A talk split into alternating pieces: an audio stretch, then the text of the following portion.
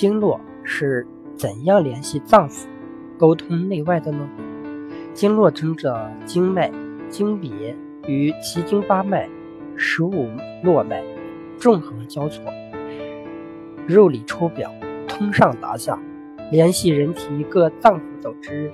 经筋、皮肤联系肢体筋皮，浮络和孙络联系人体各细微部分。这样，经络将人体联系成了一个有机的整体。经络的联络沟通作用，还反映在经络具有传导功能。当人体感受病邪和各种刺激的时候，可传导于脏腑。脏腑的生理功能失常时，亦可反映于体表。这些都是经络联络沟通作用的具体表现。